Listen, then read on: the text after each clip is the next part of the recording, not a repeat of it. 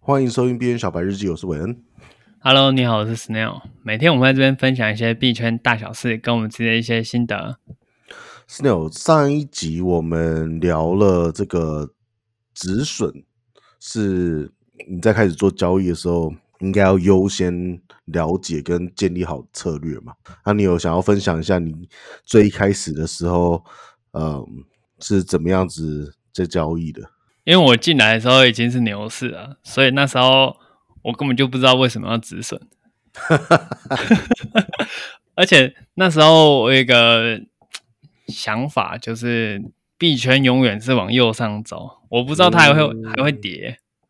OK，就是这个我我不知道懂，这个我懂。对，不知道跌是什么意思。然后 我就是所有的交易都是全仓，嗯哼，而且被杠杆都都是有杠杆的，嗯嗯，只是那时候只都是我开几不倍啊是呃十倍是基本，哇塞，那真的是这个超出超小生白之毒，真的真的那时候就觉得就就差不多十倍应该还好吧，那时候完全没有概念，因为我记得那时候我忘记用哪一个交易所，然后它的默认倍率好像是二十倍，默认倍率二十倍， 这交易所也太嗨了吧！对，然后我就觉得二十好像有一点高，我刚玩应该保险一点，我开十倍就好了。对我，我现在还是不知道为什么那那时候会有那种想法，就是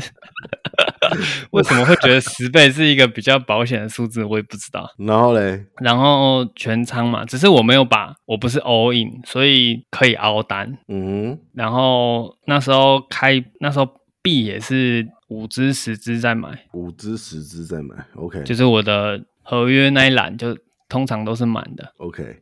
然后你是各种追很多网红是不是啊？还是什么？有一点道听途说就买了一堆这 样不。然哪有那么多可以买？通常买那么多都是追好几个网红。对，然后呃，大部分都赚的，而且嗯我我那时候有一个概念就是，比特跟以太是大哥跟二哥，所以我一定要有它的仓位。嗯哼，然后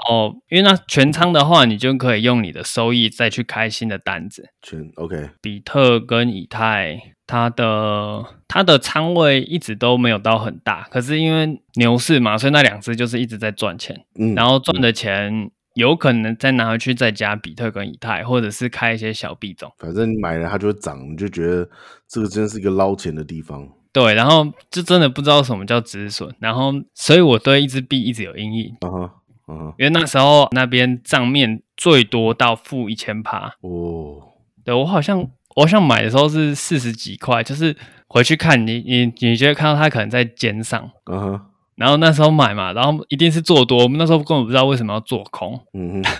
然后他就一路跌跌跌跌到三十几，然后就哦，现在是怎样？我我现在要要砍吗？还是还是要留着？嗯嗯嗯，因为对一个新手来说，你看到账面是负一千趴，你砍也不是，不砍也不是，真 真的是很蛮两嗨难。的一件事情。对，然后我记得我是在后来有反弹到六负六百多趴的时候，我就把它平掉了。嗯，就是第一次止损就在这里，手动止损，然后是了解。大概两千多 U 吧，你说损失是不是？对，就是按那个止损按下去，就是两千多又飞走，然后我就觉得哦，哇吐吐掉几乎你那时候赚的百分之多少？差不多嗯五分之一吧。五分之一。OK，对，就那你还是是幸运的了。我我是真的蛮幸运的，然后就很痛，就觉得哦不行，我真的太智障了，我一定要去学一些正经的东西，不能再靠感觉跟人家爆单，嗯，然后才踏上我的技术分交析易之策旅。略之路。对对对，然后我其实也算幸运的，就是一开始没有去接触到新闻面的这种教学，因为我现在是觉得做看新闻真的在币圈太慢了。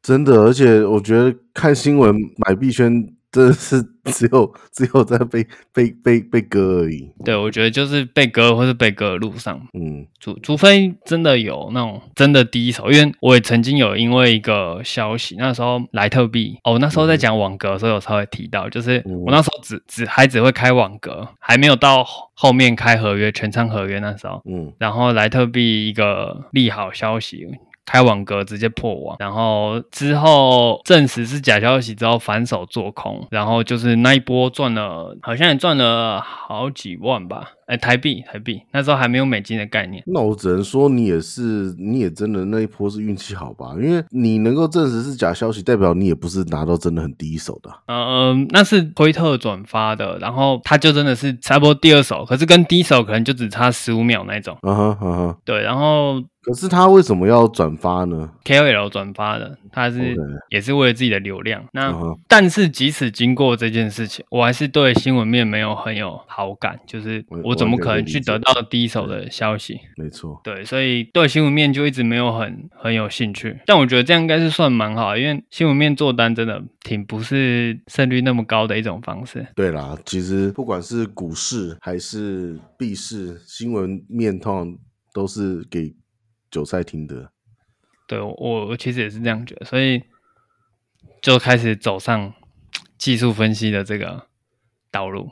嗯，那我们今天要讲什么？上上一集讲的是止损优先性，这个很重要的。如果不止损的话，那除非你是上天选中的这个子民，不然大部分都会输。这个风险优先讲完，我大概提一下，因为我们刚刚是说你有可能一个策略在养成的时候，你可能会连输嘛。对，那连输的时候，有些就会有心态是想要捞一笔回来，凹回来，就像你一开始那个凹是一哎种，那另外一种是提高交易频率，哦，就是他他就是频繁做单，想要把亏的都赚回 来。频繁做单会把 亏的赚回来吗？还是只不会会啊亏更多？因为你频繁做单的时候，代表你思考的时间就不够，啊，然后甚至到后面就是真的是用赌博的。还蛮容易就是陷入那个情绪哦。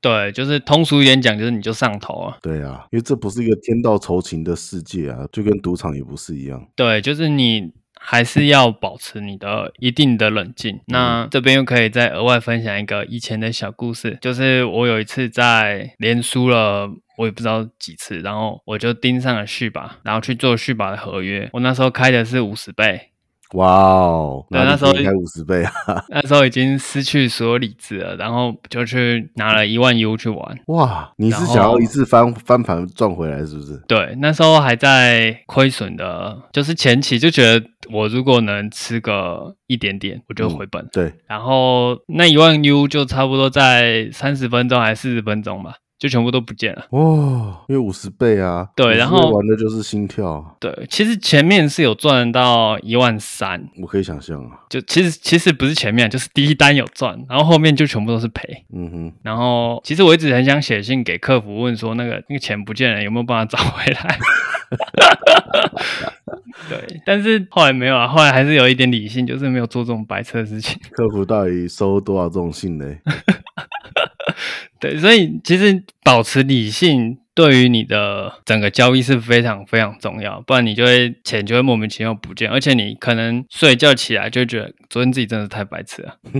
对，所以这是你在一直连输的时候，一定一定要避免的事情。嗯哼，最后一个是风险管理，还有一个很重要的点是你的标的要分散。 ，OK，标的分散的概念不是说我今天比特币买一档，哎，就是比特币买，然后以太坊买，然后呃，尼尔也买，Luna 也买，然后全部都是合约这种分散，这样子其实不算不是我想要讲的分散。虽然你是真的不同赛道，我想要讲的分散是说你合约一部分，现货一部分，然后可能网格一些，DeFi 一些，然后稳定币质押也一些，类似这种的分散。哦，OK，让你的风险不会全部依赖在合约，或者是全部依赖在现货，这样你为什么随要时这样做嘞？是以免你一部分的策略，呃，太那那一阵子的